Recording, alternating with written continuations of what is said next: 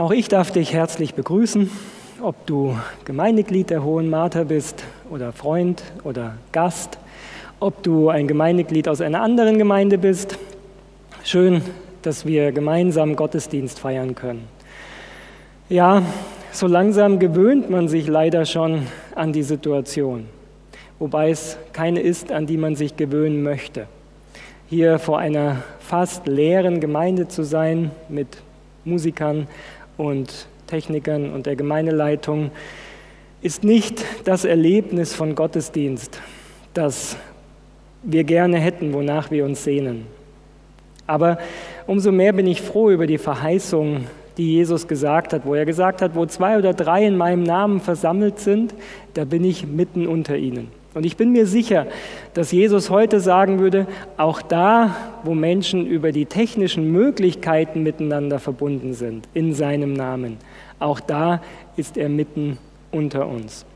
Und ich glaube, das gilt für uns hier vor Ort in der Gemeinde und auch für euch zu Hause, die ihr den Gottesdienst verfolgt, entweder live jetzt oder auch zu einem anderen Zeitpunkt. Ich möchte einsteigen mit der Kindergeschichte heute.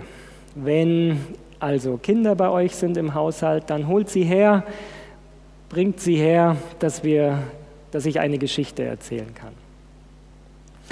Die Geschichte, die ich heute erzählen möchte, hat sich vor zwei Jahren zugetragen. Und zwar bei der Sternwanderung der Pfadfinder in Forchheim, also ganz in der Nähe hier. Und ich war damals mit der Gruppe von Penzberg und Wolfratshausen unterwegs, noch im alten Bezirk. Und es war von dem her eine besondere Stewa, weil eben die Wolfratshausener zum ersten Mal dabei waren und wir deswegen eine Gruppe waren von nicht nur 10 bis 12 wie sonst, sondern von etwas über 20 Kindern. Und das ist schon ein bisschen anders, wenn man so eine große Gruppe ist, wie es viele Gruppen machen, waren auch wir damals gewohnt, ähm, die Übernachtungsplätze erst während die Kinder wandern, habe ich mich um die Übernachtungsplätze gekümmert. Und so sind wir an einem Tag eben losgelaufen. Wir hatten nicht mehr so weit. Ich glaube, es war von Montag auf Dienstag die Nacht, wo wir gesucht haben. Und die Gruppe war unterwegs ich bin am Vormittag herumgefahren, habe vor allen Dingen in Sportheimen gefragt und ich habe nur Absagen bekommen an diesem Tag. Und es hat bis Mittag gedauert, ich hatte nur Absagen und dann mussten wir mit ähm, der Nadja, die die Küche gemacht hat, zum Platz fahren, wo wir uns mittags getroffen haben mit der Gruppe. Und ich habe eben noch keinen Übernachtungsplatz gehabt. Das heißt, ich wusste, okay, so viel Zeit habe ich nicht, denn ich muss am Nachmittag noch fündig werden. Jetzt hat sich die Ankunft der Gruppe etwas verzögert. Sie kam ein bisschen später, als wir gedacht haben. Dann war es ein wirklich schöner Platz ähm, an einem Fluss, sodass wir, dass sich alles ein bisschen verzögert hat und wir erst später dann die Gruppe wieder losgelaufen ist. Falls jemand von euch zuschaut, Penzbergern oder Wolfratshausen, dann ähm, war eine wirklich schöne Wanderung mit euch. Denkt gerne zurück. Und als ich mich dann ins Auto gesetzt habe und gewusst habe, jetzt muss ich einen Übernachtungsplatz finden, es ist nicht mehr viel Zeit, war es, glaube ich, schon halb drei oder drei, als ich mich auf den Weg gemacht habe. Und als ich aus diesem Flusstal ein bisschen nach oben komme mit dem Auto, bin ich richtig erschrocken. Denn am Horizont war eine tiefschwarze Gewitterwolke. Wirklich so eine Wolke, der man ansieht, dass das nicht angenehm wird. Und das Problem war, dass ich wusste, die Gruppe geht jetzt in einem Gebiet durch ein Waldgebiet, wo kein Handyempfang ist, weil ich eine Straße vorher schon mal da durchgefahren bin und selber gemerkt habe, dass da kaum Handyempfang ist. Und ich wusste auch, die Gruppe war für ein Gewitter nicht ausgerüstet. Wir haben eher leichtes Gepäck dabei gehabt und wirklich Regenkleidung hatte, soweit ich wusste, keiner dabei. Wir hatten die meisten, viele Sachen im Auto. Und in dem Moment habe ich eben einen richtigen Schreck bekommen, weil ich wusste, oh bei, ich habe keine Möglichkeit, die Gruppe zu warnen. Sie sieht es vielleicht noch nicht, weil eben so ein Hügel davor war und sie sind nicht gut ausgerüstet. Sie haben zwar ähm, das Gepäck dabei, aber wahrscheinlich die Regensachen nicht so griffbereit. Und wir haben noch keine Übernachtungsmöglichkeit. Jetzt ist es eine Sache, einfach im Wald zu übernachten, wenn gutes Wetter ist. Das kann man machen und macht auch viel Freude. Aber im Wald zu übernachten bei einem Unwetter, und ich wusste, ich habe eigentlich die Sachen, wo ich Leute ge gefunden habe im Ort, schon gefragt. Und in dem Moment habe ich wirklich Angst bekommen um die Gruppe. Und ich habe mir gedacht, Mensch, ich wusste, es ist die letzte Wanderung, die ich mit der Gruppe habe. Ich bin für die Übernachtung zuständig und ich dachte mir, oh Mann, wenn jetzt der Tag wirklich in der Katastrophe ändert, wir haben keine Übernachtung und die Gruppe kommt in das volle Gewitter, wird pitschnass sein. Wo verbringen wir die Nacht? In dem Moment habe ich mir wirklich Sorgen gemacht. Ich habe mich aber gleichzeitig daran erinnert, dass bisher Gott es immer so gemacht hat, dass es keine Stewa gab, wo die Übernachtung wirklich schwierig war. Ein paar Jahre vorher mit den ähm, Penzbergern haben wir das Erlebnis gehabt, dass wir gerne im Wald übernachtet hätten. Wir hatten schon alles fertig gemacht und dann kam plötzlich ein Bauer auf seinem Mofa vorbei, war ganz überstaunt, uns da mitten im Wald zu treffen und hat dann gemeint, naja, ich glaube, da kommt ein Gewitter, wollt ihr nicht mit zu mir kommen? Ich hätte einen Übernachtungsplatz für euch. Und erst haben wir gedacht, naja, jetzt haben wir uns hier eingerichtet, brauchen wir eigentlich nicht. Aber dann kam so der Gedanke, naja, vielleicht hat Gott den Bauern ja geschickt, um uns in einen sicheren Platz zu holen. Und es war in der Nacht eben so, dass es wirklich ein richtig heftiges Gewitter gab. Und daran habe ich mich zurückerinnert und habe gedacht, wenn Gott damals diesen Bauern geschickt hat, dann wird er doch sicher jetzt auch etwas für uns haben. Und so bin ich weitergefahren, bin dann in das Dorf nochmal gefahren, wo direkt hinter diesem Waldstück lag und habe dort nochmal geschaut, und ich bin nochmal zu einem Sportheim hingefahren. Das hatte eine riesige überdachte Fläche für das Restaurant. Vorher habe ich aber niemanden erreicht. Niemand konnte mir sagen, wer zuständig ist und ich habe niemanden gefunden. Ich bin dann hingefahren, habe nochmal gesucht, ob ich irgendwo eine Telefonnummer finde und als dann noch jemand vorbeikam, der sagte, er weiß, wer die Vereinsleitung ist, er kann mir geben, habe ich nicht mehr nachgefragt, ob wir übernachten könnten, sondern ich habe nur gesagt, wir brauchen diese Übernachtung, weil ich weiß, die Gruppe ist unterwegs, das Gewitter wird bald loskommen, die Wolken kamen immer näher, der Wind hat schon, ist schon stärker geworden. Es war klar, wir brauchen Unterschlupf. Und dann habe ich endlich jemanden erreicht von dem Haus und die waren total freundlich. Er hat gemeint, er schickt jemanden vorbei, der uns auch innen die Räume öffnet, dass wir also ähm, innen dann essen können und ähm, geschützten ähm, Bereich haben. Und ich mache es kurz, die Gruppe kam dann. Ich bin in den Wald dann, als wir die Zusage hatten, mit dem Auto reingefahren, habe sie gefunden, habe ihnen gesagt, wo sie hin müssen.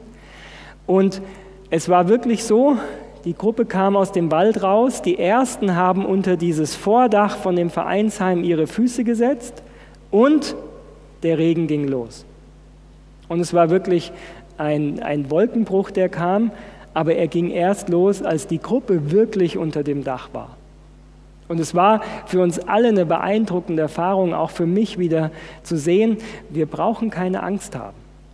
Wir brauchen keine Angst haben, weil wir wissen, dass Gott sich um uns kümmert. Er sorgt für uns und er kann selbst Gewitterwolken zurückhalten, so lange, bis wir in Sicherheit sind.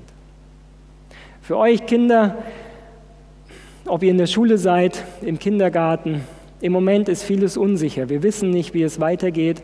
Aber egal was passiert, wir dürfen wissen, dass wir in Gott geborgen sind, dass er seine schützende Hand über uns und über euch hält.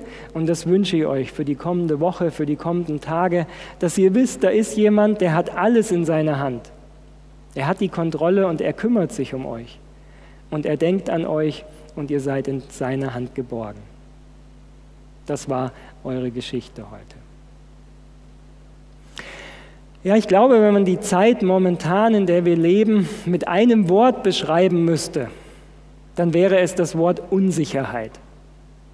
Wir merken es, wir können noch nicht mal sagen, wie nächste Woche der Gottesdienst hier stattfinden wird. Der Gemeinderat wird sich am Montag treffen. Wir werden uns darüber Gedanken machen, in welcher Art und Weise es möglich ist. Wir merken, dass die Zahlen von Kranken in den Krankenhäusern noch zu hoch sind.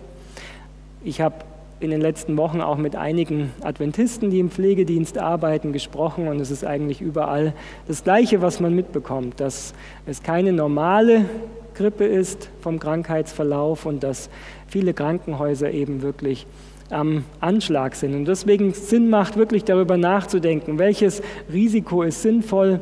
Im Moment hatten wir uns entschieden, nur den Livestream anzubieten, keine Live-Gottesdienste vor Ort.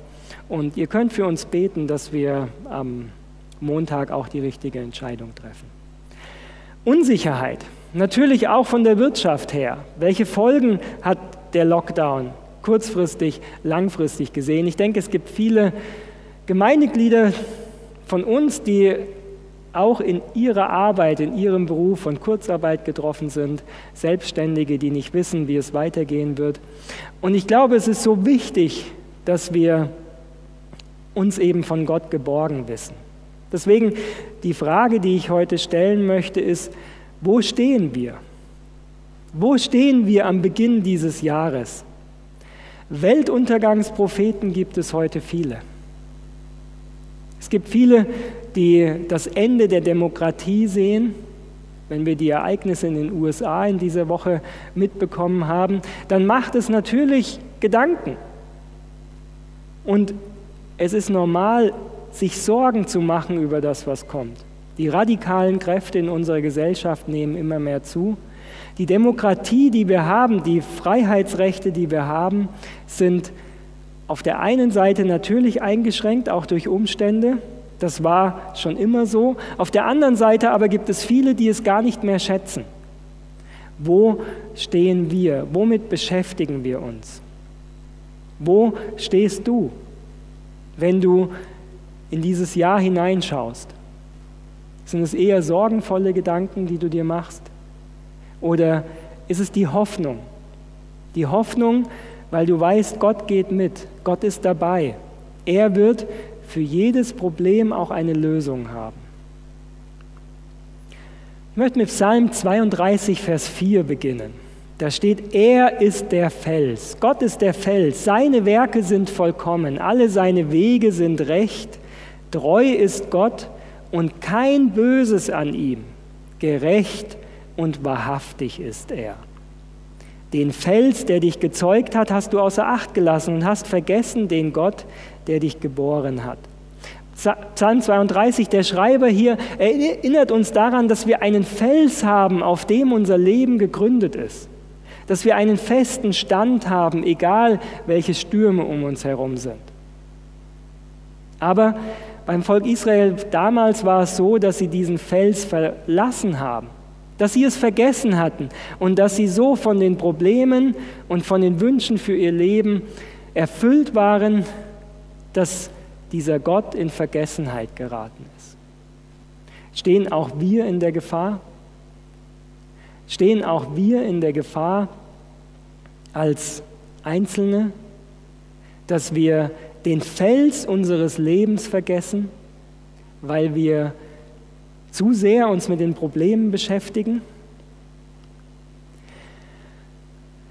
Die Weihnachtszeit liegt hinter uns.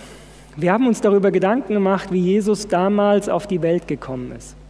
Und wir haben gesehen, es gab damals viele falsche Vorstellungen vor Jesu erstem Kommen.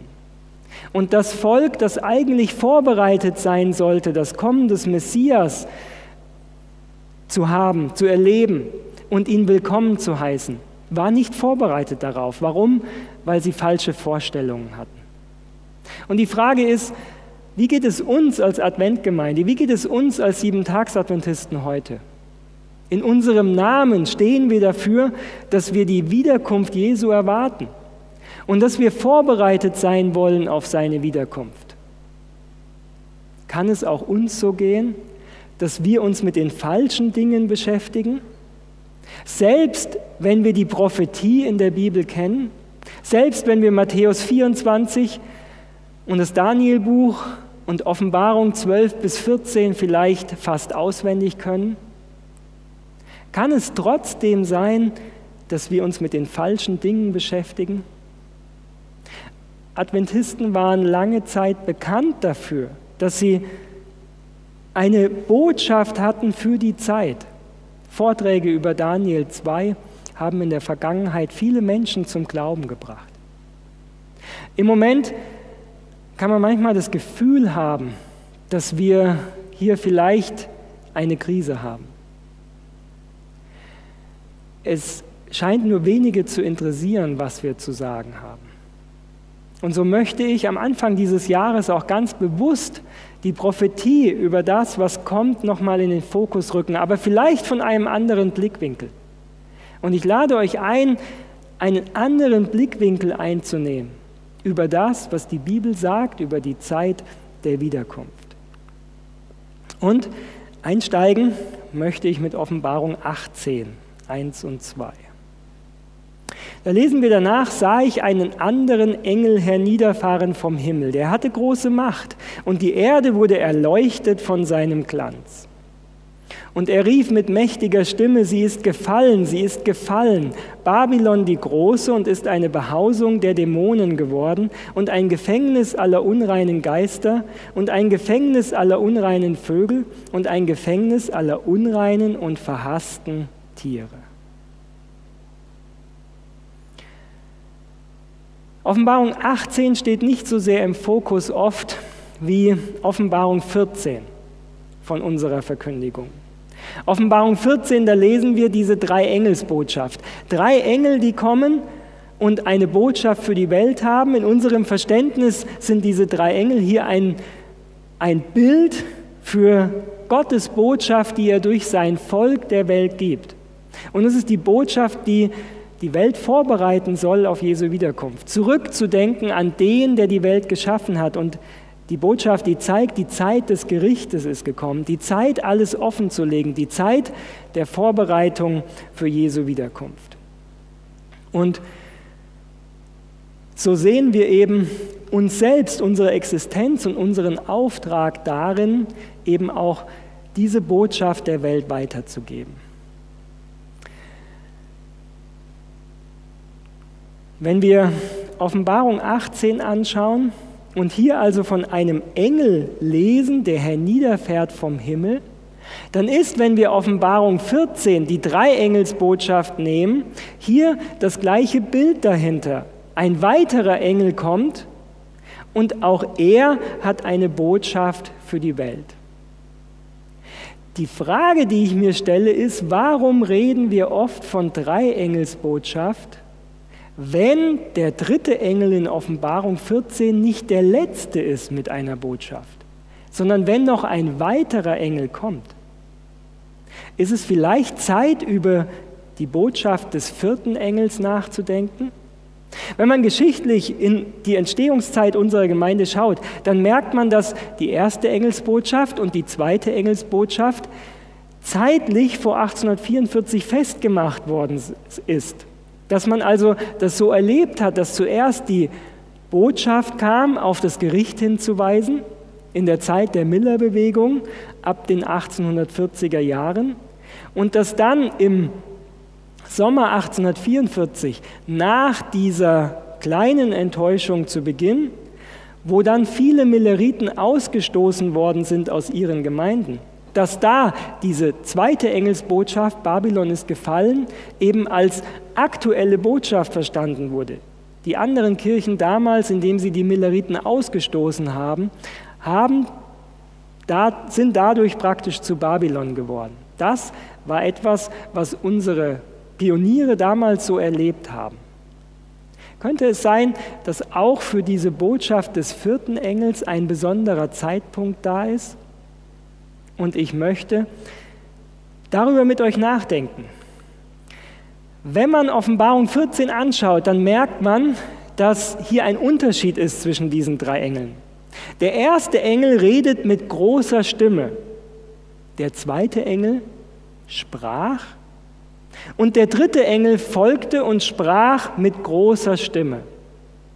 Wir merken also, in dem Ablauf hier gibt es einen Unterschied. Der erste Engel spricht mit großer Stimme, der dritte mit großer Stimme, der zweite Engel spricht. Schauen wir daraufhin noch einmal den Engel aus Offenbarung 18 an. In Offenbarung 18, der Engel, der hier kommt, da lesen wir, er rief mit mächtiger Stimme. Wenn wir diese vier Engel vergleichen, was fällt uns auf? Der erste Engel sprach mit großer Stimme, der zweite Engel sprach, der dritte Engel sprach mit großer Stimme und der vierte Engel rief mit mächtiger Stimme. Meine Frage, welches ist der wichtigste Engel? Welcher Engel hat die wichtigste Botschaft? Nun, wenn man sich den Bibeltext anschaut, ist es eindeutig. Es ist der vierte Engel. Es sind nicht die drei vorher, sondern der vierte Engel ist der, der mit mächtiger Stimme ruft. Das heißt, seine Botschaft ist viel wichtiger als die Botschaft vorher. Das sagt der Bibeltext. Und die Frage ist, warum wir so wenig Fokus auf diesen Engel gelegt haben. Wenn wir uns anschauen, was dieser Engel zu sagen hat, dann glaube ich, dass eine Gefahr darin liegt, dass wir zu schnell lesen, was die Botschaft ist und zu wenig die Einleitung lesen. Denn die Einleitung hilft uns, den richtigen Fokus, den richtigen Blick zu haben über das, was kommt. Und was steht in Offenbarung 18, Vers 1? Der andere Engel fährt hernieder vom Himmel, der hat eine große Macht und die Erde wurde erleuchtet von seinem Glanz. Wenn man sich das nachher durchliest, dann denken wir oft, die Botschaft des Babylon ist gefallen. Aber um den Fokus dafür zu haben, müssen wir verstehen, warum die Erde von diesem Engel hier erleuchtet wird. Was heißt es, dass die Erde von seinem Glanz erleuchtet wird? Nun, wie gesagt, traditionell Offenbarung 14 haben wir verstanden, dass es eine Botschaft ist, die von Gottes Volk auf der Erde verkündigt wird. Die Frage ist also, welche Botschaft ist es, die durch diesen Engel hier verkündigt wird, die Gott anstößt? Das Wort, das hier für Glanz verwendet wird in der Luther-Übersetzung, ist im Griechischen das Wort Doxa.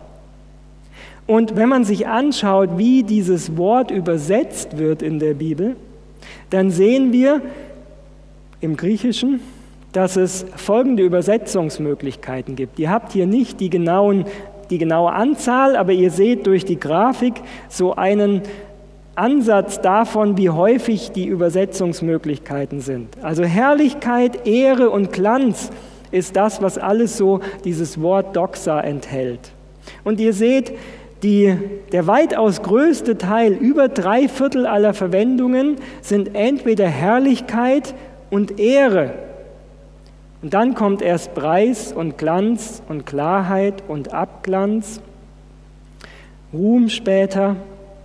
Das heißt, wir sehen, im Zentrum, im Fokus ist eigentlich das Wort Herrlichkeit. Das heißt, wenn wir den Bibeltext anschauen, dann können wir sagen, die Erde wurde von der Herrlichkeit dieses Engels erfüllt. Und da stellt man sich doch die Frage, welche Herrlichkeit erfüllt diese Erde kurz vor Jesu Wiederkunft? Denn darum geht es dann. Kapitel 18, Kapitel 19 kommt Jesus dann wieder, der Reiter auf dem Pferd in Weiß. Da ist die Wiederkunft. Was ist also die, die, die Herrlichkeit, der Glanz, den dieser Engel kurz vor Jesu Wiederkunft ähm, auf der Erde gibt? Dazu brauchen wir 2. Mose 24. Die Offenbarung ist ja oft, dass sie Bilder verwendet als aus dem Alten Testament. Und so hilft uns hier eine Geschichte in 2. Mose 24, um zu verstehen, welche, welche Bedeutung dieser Glanz, diese Herrlichkeit hat. 2. Mose 24 ab Vers 15. Da nun Mose auf den Berg kam, bedeckte die Wolke den Berg und die Herrlichkeit des Herrn ließ sich nieder auf dem Berg Sinai. Im Hebräischen ist das Wort für Herrlichkeit Kavod, aber in der griechischen Übersetzung des Alten Testamentes wird hier das Wort Doxa verwendet. Also das gleiche wie in der Offenbarung in Kapitel 18. Wir haben also hier die Begebenheit aus dem Alten Testament, die uns hilft zu verstehen, welche Herrlichkeit vom Himmel kommt. Also, es ist die Geschichte, wo das Volk Israel nach dem Auszug aus Ägypten am Berg Sinai ankommt. Und die Herrlichkeit des Herrn erscheint auf dem Berg. Ich lese weiter. Die Wolke bedeckte ihn, den Berg, sechs Tage, und Gott rief Mose am siebenten Tag aus der Wolke. Und die Herrlichkeit des Herrn war anzusehen wie ein verzehrendes Feuer auf dem Gipfel des Berges vor den Augen der Israeliten. Die Herrlichkeit, die also dieser Engel auf die Erde bringt, ist die Herrlichkeit Gottes. Was ist damit aber gemeint? Heißt es, dass übernatürliche Erscheinungen von Gottes Herrlichkeit sein werden? 2. Mose 33 haben wir eine Begebenheit von Mose. Und Mose sprach zu Gott, lass mich deine Herrlichkeit sehen. Nachdem das Volk den Abfall gemacht hat und das Bild angebetet hat, ist Mose wieder in Gemeinschaft mit Gott. Er ringt mit Gott darum, dass Gott das Volk weiterhin begleitet. Und weil Mose diese enge Gemeinschaft mit Gott hat, sagt er, lass mich deine Herrlichkeit sehen. Und Gott sprach, mein Angesicht kannst du nicht sehen, denn kein Mensch wird leben, der mich sieht. Und der Herr sprach weiter, siehe, es ist ein Raum bei mir, da sollst du auf dem Fels stehen. Wenn dann meine Herrlichkeit vorübergeht, will ich dich in die Felskluft stellen und meine Hand über dir halten, bis ich vorübergegangen bin. Dann will ich meine Hand von dir tun und du darfst hinter mir hersehen, aber mein Angesicht kann man nicht sehen. Mose hat also den Wunsch, den Gott zu sehen in seiner Herrlichkeit. Und Gott sagt, mein Angesicht kannst du nicht sehen. Als sündige Menschen können wir das Licht in Gottes Gegenwart nicht ertragen. Aber er sagt, es gibt eine Möglichkeit, du kannst hinter mir hersehen. Da kam der Herr hernieder in einer Wolke und trat da selbst zu ihm. Und er rief aus den Namen des Herrn. Und der Herr ging vor seinem Angesicht vorüber und er rief aus, Herr, Herr, Gott, barmherzig und gnädig und geduldig und von großer Gnade und Treue, der der Tausenden Gnade bewahrt und vergibt Missetat, Übertretung und Sünde, aber ungestraft lässt er niemand, sondern sucht die Missetat der Väter heim an Kindern und Kindeskindern bis ins dritte und vierte Glied. Das heißt, Gott verheißt Mose, dass er kommt und dass Mose hinter ihm hersehen kann, dass er einen Teil der Herrlichkeit Gottes sehen wird. Interessant ist aber, wenn wir den Bericht dann lesen, dass nicht, wie wir erwarten würden, Mose hier eine Beschreibung des Aussehens Gottes liefert, und sagt, wie dieser Glanz, wie diese Herrlichkeit aussieht, das würden wir erwarten. Sondern das, was er hört dabei, ist, wie Gott seinen Charakter offenbart. Das heißt, die Herrlichkeit Gottes ist sein Charakter, sein Wesen. Und das, was wir hier lesen, was er sagt, Tausenden gibt er Gnade und Barmherzigkeit. Gottes Wesen ist Gnade und Barmherzigkeit, die er gibt. Ja, der Bibeltext macht klar, es gibt auch Folgen, Konsequenzen für Sünde bis ins dritte und vierte Glied. Und da, wo wir als Seelsorger das manchmal erleben können, ist dass da, wo Menschen sich ganz bewusst mit der Macht des Gegenspielers eingelassen haben, mit der Macht Satans und seine Hilfe in Anspruch genommen haben, dass da manchmal die Kinder und Enkel manchmal noch die Folgen tragen müssen davon. Dass es Situationen gibt, wo der Feind Zutritt in ihr Leben hat, wenn sie nicht zu Gott kommen und sich von Gott befreien lassen. Das ist die praktische Möglichkeit, wo wir das hier sehen. Aber der Fokus, den Gott selber hier gibt, ist, Tausenden bewahrt Gott Gnade und Barmherzigkeit. Und bis ins dritte und vierte Glied sind die Folgen zu spüren. Manchmal stürzen wir uns auf dieses dritte und vierte Glied und schauen uns das an, aber das Bild, das Gott hier gibt, ist Tausende, Tausenden gilt Gnade und Barmherzigkeit und bis ins dritte und vierte Glied verschwindend gering ist das, was wir an Folgen unserer Entscheidungen zu tragen haben. Das heißt, der Charakter Gottes ist es, was hier als Mose bittet, die Herrlichkeit des Herrn zu sehen, was hier der Bibeltext in den Mittelpunkt stellt. Die Herrlichkeit des Herrn ist sein Charakter.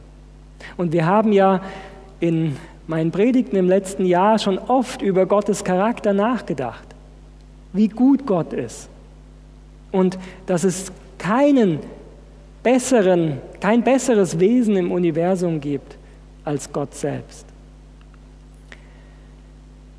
Wenn wir dann weiterlesen, dann berichtet die Geschichte, als nun Mose vom Berg Sinai herabstieg, hatte er die zwei Tafeln des Gesetzes in seiner Hand und wusste nicht, dass die Haut seines Angesichts glänzte, weil er mit Gott geredet hatte.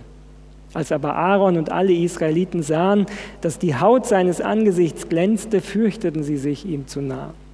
Das heißt, diese Gemeinschaft, die Mose hier hat mit Gott, dass er diesen Charakter Gottes von Gott selber in dieser Art und Weise versteht und begreift, hat Auswirkungen auf Mose selber. Sein Angesicht leuchtet nun.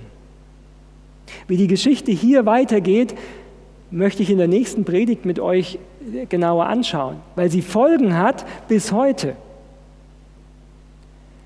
Aber hier sehen wir, was Moses Angesicht zum Leuchten bringt ist die Gemeinschaft mit Gott und dass er Gottes Charakter in einer viel stärkeren Art und Weise erlebt und erfährt.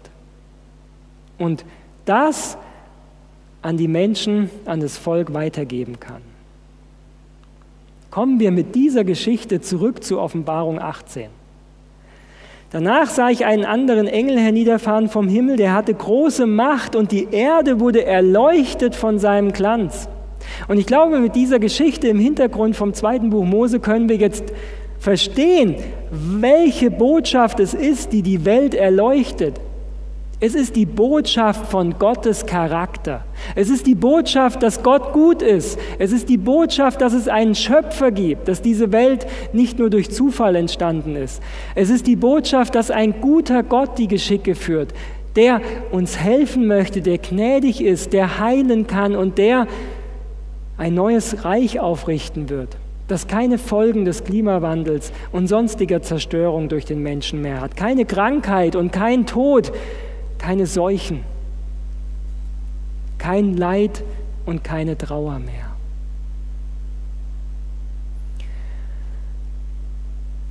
Gottes Glanz, Gottes Herrlichkeit ist sein Charakter.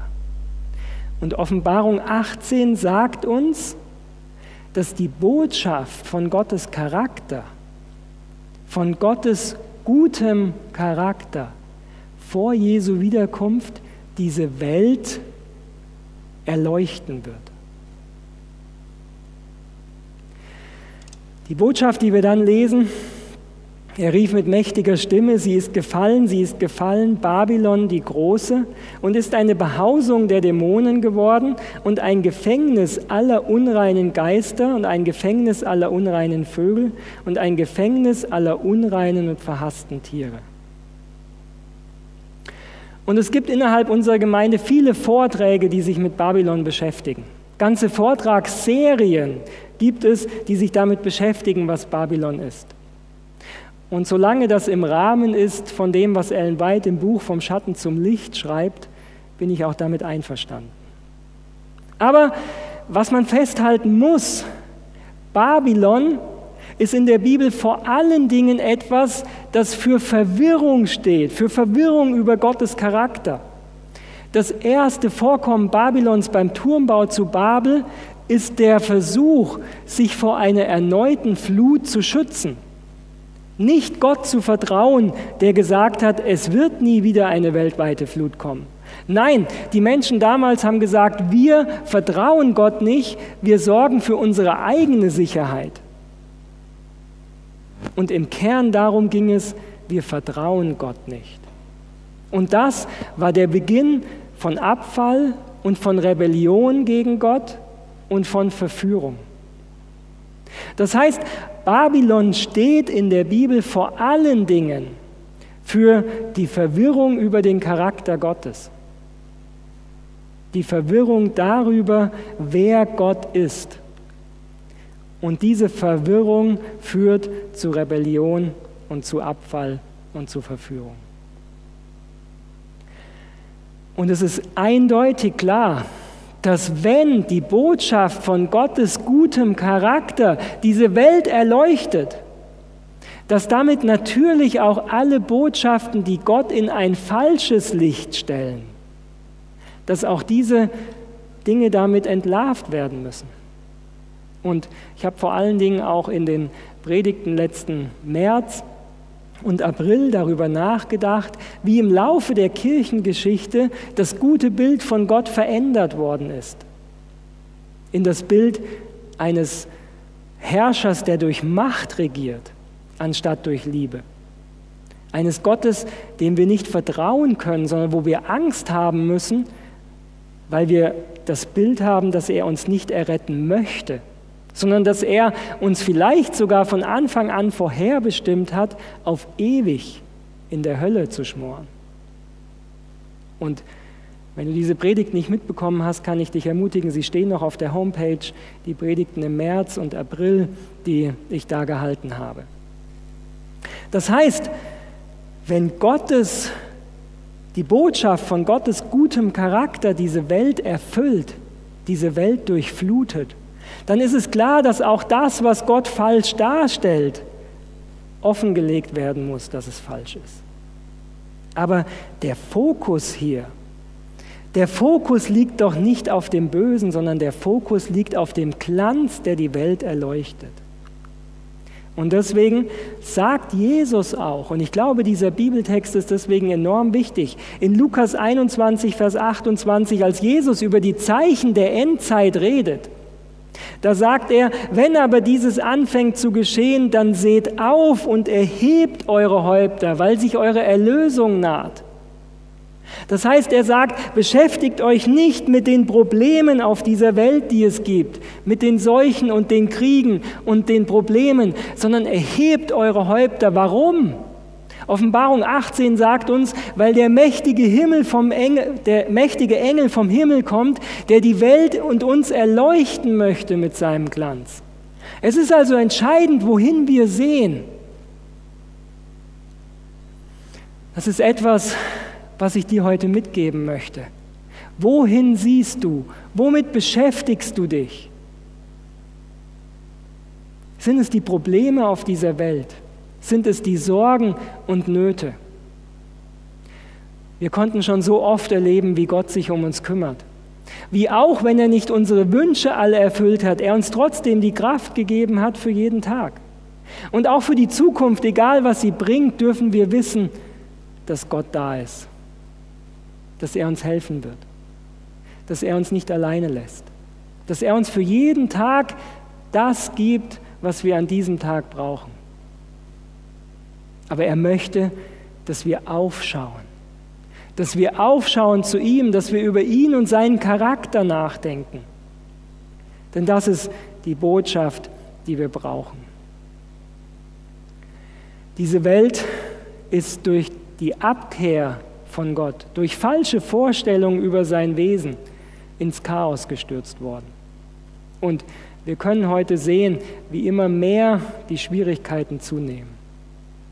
Dabei wissen wir nicht, wenn wir mit denen fragen, die die Zeit des Zweiten Weltkriegs erlebt haben, dann erzählen sie uns auch, welch katastrophale Zeit es damals war.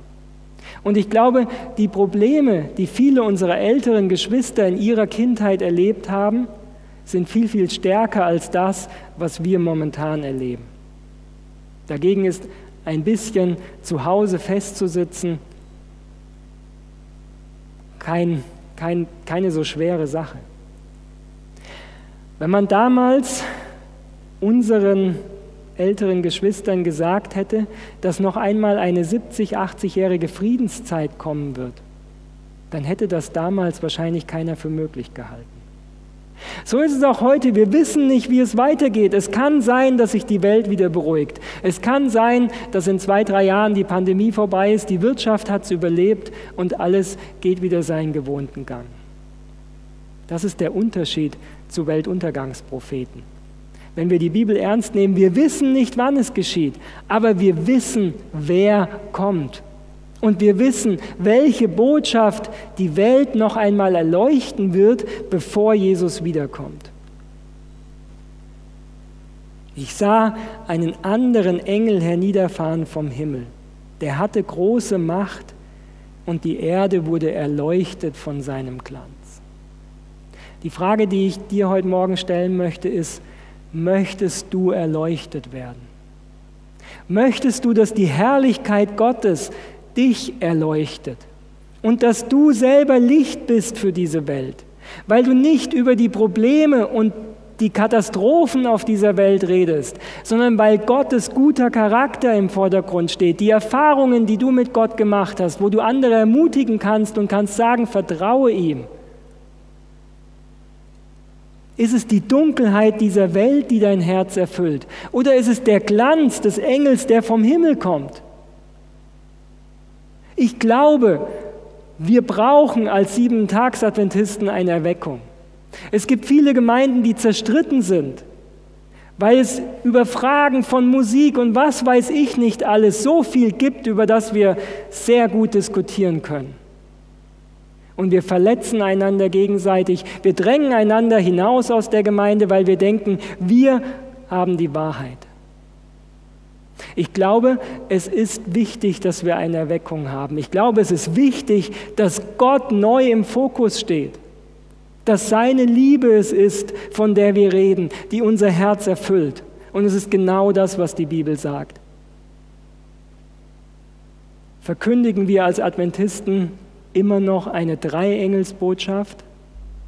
Oder gestatten wir es dem vierten Engel, in unser Leben zu kommen, in unsere Gemeinden zu kommen?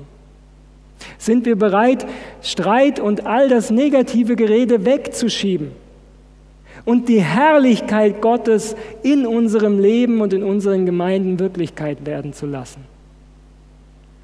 Und ich glaube, ich glaube, dass diese besondere Zeit momentan, wo das Leben nicht so läuft, wie, es, wie wir es gewohnt sind, auch eine Möglichkeit ist, dass wir Gott viel, viel mehr Raum in unserem Leben geben als bisher. Dass wir uns wirklich mit der Bibel beschäftigen, mit neuen Augen lesen und uns fragen, wo können wir die Herrlichkeit des Charakters Gottes erkennen. Und dass wir Gott bitten, uns zu erleuchten, wie damals Mose. Das, was Mose erlebt hat, dass sein Angesicht geleuchtet hat, war kein Zufall, sondern er hat Gott gebeten, ich will dein Angesicht sehen. Und ich wünsche mir, dass das unser Wunsch für dieses Jahr ist. Dass wir sagen, Gott, wir möchten dein Angesicht sehen. Wir möchten von diesem Glanz erleuchtet werden. Wir möchten, dass dieser Engel kommt und dass er unser Herz berührt. Wir möchten Licht für die Welt sein und Licht für die Welt sind wir nicht, wenn wir das Buch vom Schatten zum Licht verteilen und die Politiker angreifen dieses Landes, sondern Licht sind wir dann, wenn wir Gottes guten Charakter darstellen.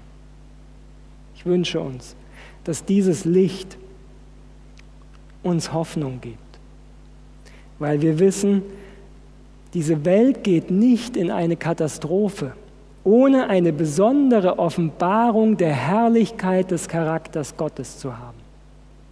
Und wir sind aufgerufen, daran teilzunehmen.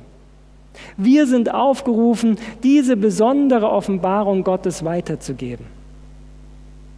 Und ich wünsche uns, dass wir das erleben, dass dieser Glanz dieses Engels unser Herz erfüllt und dass unser Leben reich wird voll wird und Menschen sehen, dass wir Gottes Gegenwart erlebt haben. Herr Jesus, danke dafür, dass dein Wort lebendig ist. Danke, dass du uns dein Wort gegeben hast als Licht in einer schwierigen Zeit. Danke dafür, dass schon immer dein Wunsch war, diese Welt zu erleuchten. Schon damals, Herr Jesus, als du das erste Mal auf dieser Welt war, hast du gesagt, dass das wahre Licht in die Welt gekommen ist. Aber dass viele Menschen sich damals davon abgewendet haben und lieber ihre eigenen Wege gegangen sind. Danke dafür, dass du auch in der letzten Zeit dieser Welt vor deiner Wiederkunft verheißen hast, dass ein besonderes Licht, die besondere, das besondere Sehen deines Charakters, deiner Güte und deiner Liebe unser Leben reich machen wird. Wir bitten dich, hilf uns in dieser Zeit, dass nicht die Probleme und die Sorgen des Alltags oder irgendwelche Serien, die wir im Internet schauen können, unser Leben bestimmen. Nichts von den Dingen, die vergehen, sondern dass unser Leben bestimmt wird durch dein Licht, durch deine Herrlichkeit. Dass wir Menschen sind, die dich erlebt haben. Dass wir Menschen sind, die wirklich fest auf dem Felsen stehen, weil sie Erfahrungen mit dir gemacht haben, weil sie wissen, dass du gut bist. Und Herr Jesus, dass du ein Heilmittel hast für alles Schwierige in unserem Leben.